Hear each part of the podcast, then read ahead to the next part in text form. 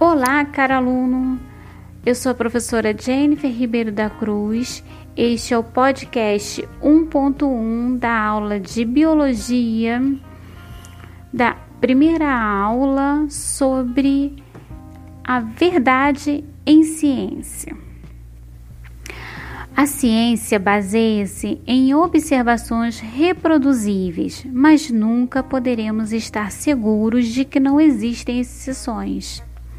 A ciência não pode fornecer provas definitivas das leis da natureza, porque, apesar de podermos testar uma ideia repetidas vezes, nunca poderemos estar seguros de que não existem exceções.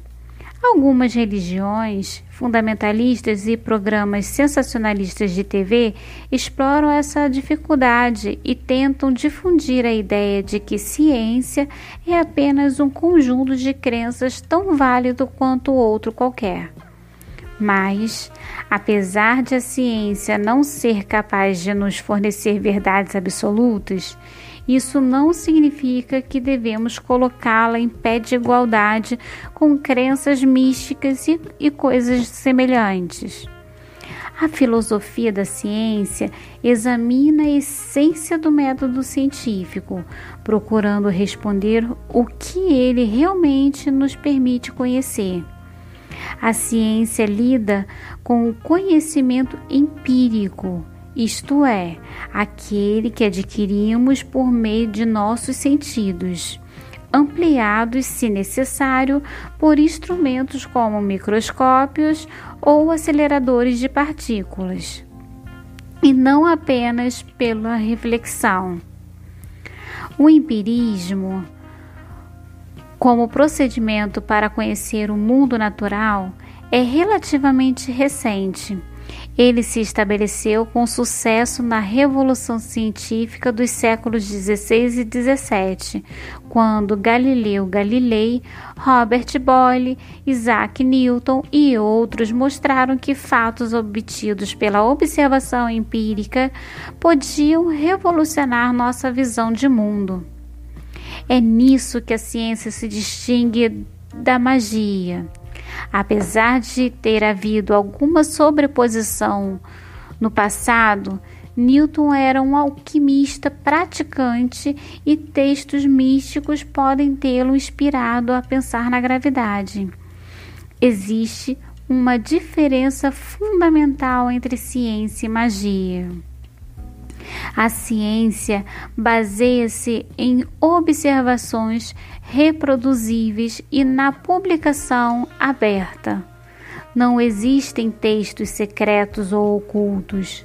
E no caso de um experimento não funcionar, nós não culpamos o céu, ou a falta de pureza espiritual do pesquisador, ou o algoz favorito atualmente dos ilusionistas da TV, as mais vibrações geradas pelos observadores críticos. O empirismo, no entanto, tem seus próprios problemas filosóficos. Como a partir dos fatos surgem as teorias e as leis da natureza? Imagine um experimento que envolva a observação da queda de maçãs. Após observarmos maçãs caindo das macieiras ou verificando que as maçãs também podem cair das mãos de uma pessoa, do topo de um edifício ou de outros lugares altos, concluímos que há uma lei fundamental responsável por esse comportamento. Nós a chamamos de lei da gravidade e, a partir dela, fazemos a previsão de que quando soltarmos uma maçã ou qualquer outra coisa similar, ela cairá no chão. Ao fazer uma previsão com base em um conjunto restrito de observações, as maçãs observadas caem no chão quando soltas no espaço. Estamos fazendo uma generalização universal. todas as maçãs cairão ao chão quando forem soltas. Esse salto do particular para o geral é chamado de raciocínio indutivo. O raciocínio indutivo não tem sustentação lógica. O filósofo empirista David Hume levantou o problema de que não há ligação lógica ao longo do tempo. Só porque algo aconteceu muitas vezes no passado, isso não prova que voltará a acontecer no futuro. Karl Popper concluiu que a verificação científica realmente não prova coisa alguma.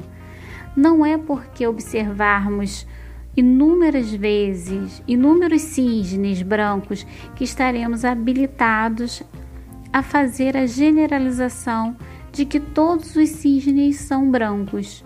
Popper propôs, então, que a ciência chega a conclusões não por meio de sua verificação, mas por meio de seu falseamento.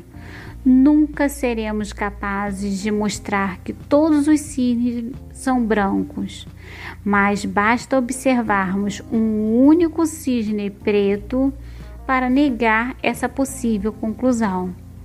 Em termos lógicos, o raciocínio é muito poderoso e os cientistas têm feito bem uso desse poder.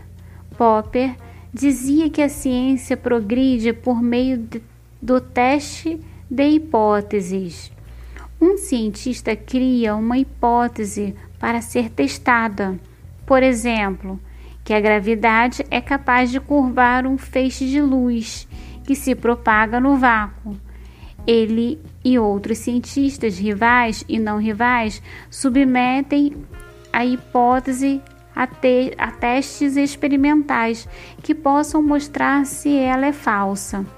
Se a hipótese sobreviver a repetidos testes, ela será aceita como uma verdade científica. As ideias de Popper fornecem uma ligação entre a teoria e o experimento.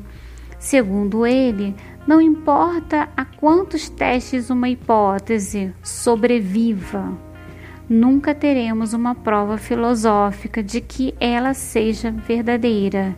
E isso é fazer ciência. Duvidar e ser curioso é fundamental para um cientista. Esse texto é de Michael Cross para a revista Science em 2000.